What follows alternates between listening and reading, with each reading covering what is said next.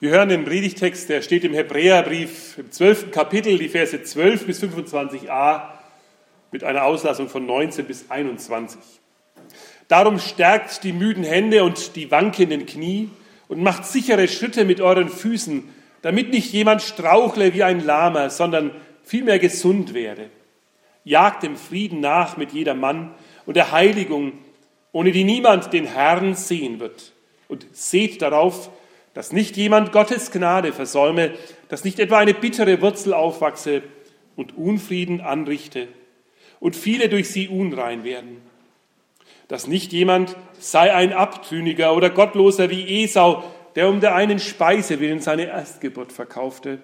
Ihr wisst ja, dass er hernach, als er den Segen ererben wollte, verworfen wurde, denn er fand keinen Raum zur Buße, obwohl er sie mit Tränen suchte. Denn ihr seid nicht gekommen, zu dem Berg, den man anrühren konnte und der mit Feuer brannte und nicht in Dunkelheit und Finsternis und Ungewitter, sondern ihr seid gekommen zu dem Berg Zion und zu der Stadt des lebendigen Gottes, dem himmlischen Jerusalem und zu den vielen tausend Engeln und zu der Versammlung und Gemeinde der Erstgeborenen, die im Himmel aufgeschrieben ist, und zu Gott, dem Richter über alle, und zu den Geistern der vollendeten Gerechten und zu dem Mittler des neuen Bundes, Jesus, und zu dem Blut der Besprengung, das besser redet als Abels Blut. Seht zu, dass ihr den nicht abweist, der da redet. Liebe Gemeinde, ein müder, ein ermüdender, lahmer Haufen. Wer kann das sein? Das könnten Leute sein, die sich für wichtig und bedeutend halten und keinem ist klar, warum eigentlich. Die stolz auf sich sind und gar nicht merken, dass es auch andere ganz einfache Menschen gibt, die sich nicht groß aufspielen, aber doch eine Menge vom Leben wissen. Das können Leute sein, die von ihren Leistungen schwärmen und riesenhohe Ziele haben, über deren Worte und Pläne andere sich nur wundern und staunen. Aber in der Tat sieht man wenig davon. Ein müder und lahmer Haufen, das können Leute sein, die einmal voller Begeisterung aufgebrochen sind Voller Ideale haben sie geschwärmt, was noch kommt. Andere haben sie mit Freuden mitgenommen, mitgezogen, mitgetragen. Aber dann ist ihnen der Schwung abhanden gekommen. Von dem Glück des Anfangs ist nicht mehr viel geblieben. Sie haben sich damit abgefunden, da kann man halt nichts machen, sagen wir so. Ein müder und ermüdender, lahmer Haufen. Kann das auch die Kirche und die Gemeinde? Können das auch die Christen sein? Menschen, die vom Frieden Christi beherrscht sein wollten, aber Unfrieden und Bitterkeit spricht aus ihnen und breitet sich um sie aus wie ein giftiges Kraut. Menschen, die ursprünglich wollten, dass Gott in ihrem Leben sichtbar wird. Menschen, die den großen Segen Gottes aber gegen die vielen kleinen Annehmlichkeiten eines guten Lebens eingetauscht haben.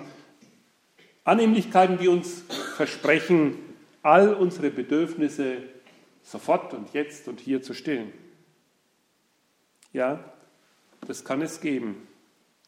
Der Hebräerbrief rührt an einen wunden Punkt des christlichen Glaubenslebens.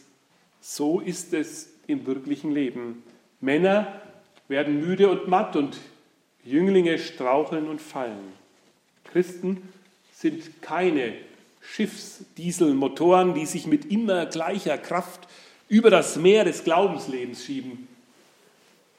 Es ist abzusehen, auszurechnen, ja zu erwarten, dass selbst der stärksten Glaubenden und dem stärksten Glaubenden einmal das Vertrauen fehlt, sie die Hoffnung aus dem Blick verlieren, die Kräfte und der Mut schwinden die Sehnsucht wächst, sich auszuruhen, einmal Pause zu machen. Wer sehnt sich nach einem anstrengenden Lauf denn nicht danach? Sich hinzusetzen und auszuruhen, die Füße hochlegen und dann schlafen. Einfach nur schlafen. Schlafen und nicht mehr aufstehen müssen.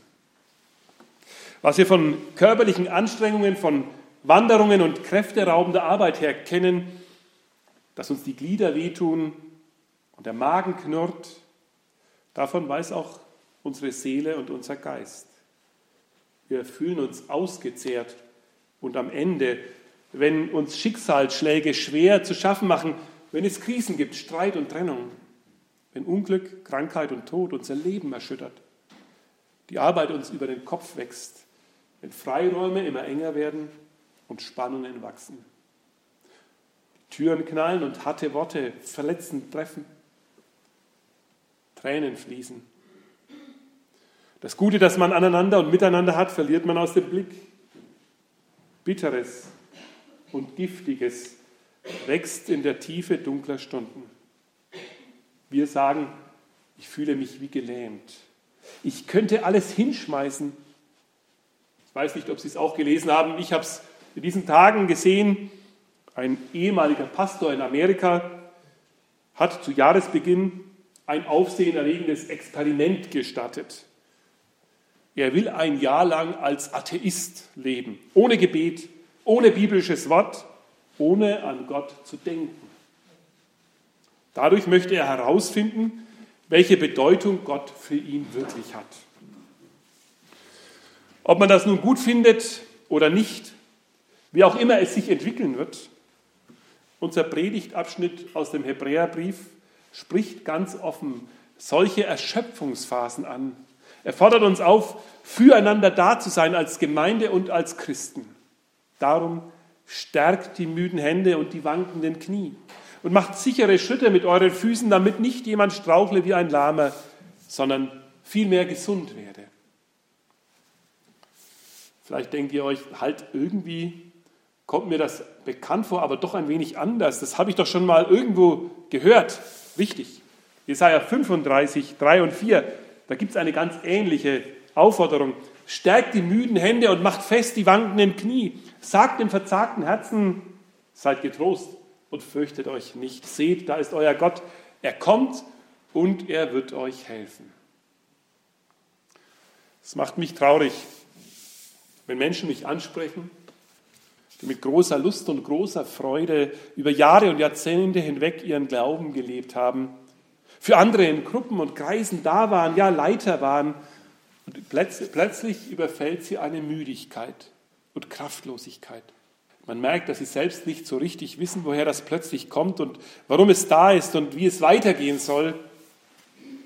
Mir fällt da immer wieder der Elia ein, der sich geradezu in berauschendem Eifer für Gott eingesetzt hat.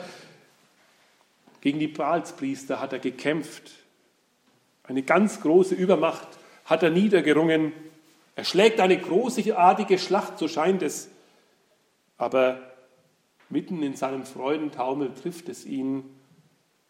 Der Kampf, in dem er steht, ist noch lange nicht gewonnen. Die Königin schwört ihm Rache. Friede ist ferner denn je zuvor. Und mit einem Mal, mit, von einem Moment auf den anderen wird ihm alles zu viel. Er rennt davon, er flieht in die Wüste, er ist müde und er will schlafen, ja, sterben. Und da kommt ein Engel, der dient ihm. Er stellt ihm ein frisch gebackenes Brot und Wasser an, zu seinem Kopf hin, sodass er als er die Augen aufmacht, er sieht, er isst und er trinkt, er stärkt sich. Dreimal geschieht das. Was können wir tun, liebe Gemeinde, dass jemand aus dieser Mattheit und Erschöpfung wieder gesund wird? Ihm Ruhe und Erholung gönnen, ihn zu Kräften kommen lassen, ihm, wie Jesaja es tut, die gute Nähe Gottes zusagen, ihn segnen in Jesu Namen. Unser Predigtabschnitt drängt uns darüber hinaus noch etwas Wichtiges nicht zu übersehen. Ich finde, orthopädisch, medizinisch ist dieser Ratschlag aus dem Hebräerbrief geradezu auf der Höhe der Zeit. Er rät uns nämlich, die Bewegung im Glauben nicht ganz einzustellen. Das kennen wir vom Arzt. Früher hat man die Leute lange ins Bett gelegt und später mit großer Mühe wieder zum Gehen gebracht. Heute ist das anders. So schnell als möglich, hat ein Arzt zu mir gesagt, so schnell als möglich. Und das ist das große Problem, gerade wenn man älter wird, weil die Muskeln zu schnell abbauen. So schnell als möglich muss ein alter Mensch wieder bewegt werden. Aber auch die Jungen, Die haben zwar ein bisschen mehr Zeit, aber auch die sollen sich bald wieder bewegen, dass die Muskeln sich nicht abbauen, wenn man eben nicht in Bewegung bleibt. Und so schlägt es auch der Hebräerbrief vor. Zur Heilung schlägt er der Seele vor, auf einem ebenen, geradenen Weg zu bleiben, die Füße weiter zu bewegen und die Hände auf einem guten und geraden Weg, damit man sich nicht noch mehr wehtut und verletzt, heißt es hier, sondern geheilt wird. Bleibt also geistlich in Bewegung, auch wenn es Durststrecken im Glauben gibt.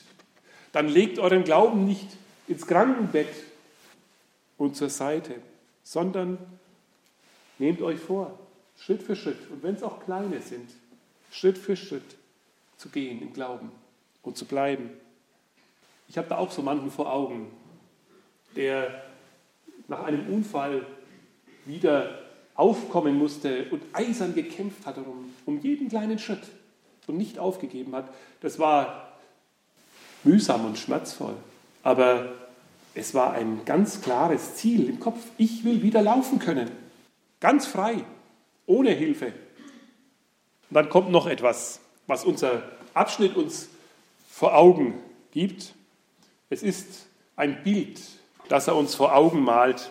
Als ich mir das so durchgelesen habe, es ist relativ schwer zu verstehen, habe ich gedacht, man kann es auch ganz einfach sagen. Es ist wie ein, wie ein Tipp, der heute bei Läufern weitergegeben wird. Also nicht so wie ich einer bin, schon Leute, die, sagen wir mal, 20 Kilometer laufen, Halbmarathon oder Ganzmarathon, dann wird der Weg sehr weit und irgendwo werden die natürlichen Kräfte schwach, genauso wie wir es hier gesagt haben.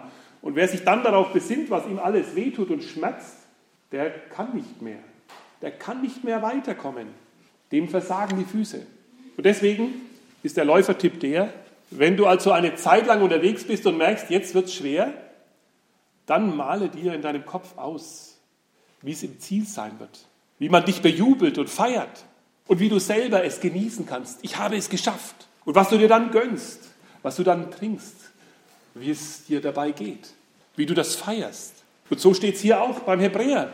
Er macht nichts anderes. Er sagt, ihr lauft ein in die Stadt derer, die den Lauf schon geschafft haben, die euch begeistert zujubeln und willkommen heißen. Schön, dass ihr da seid, die sich freuen, mit euch zu feiern.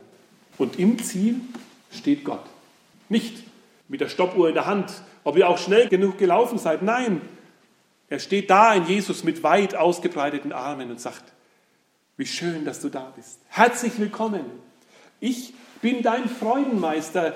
Ich habe ein Fest vorbereitet, das du dir gar nicht vorstellen kannst. So wundervoll wird es werden.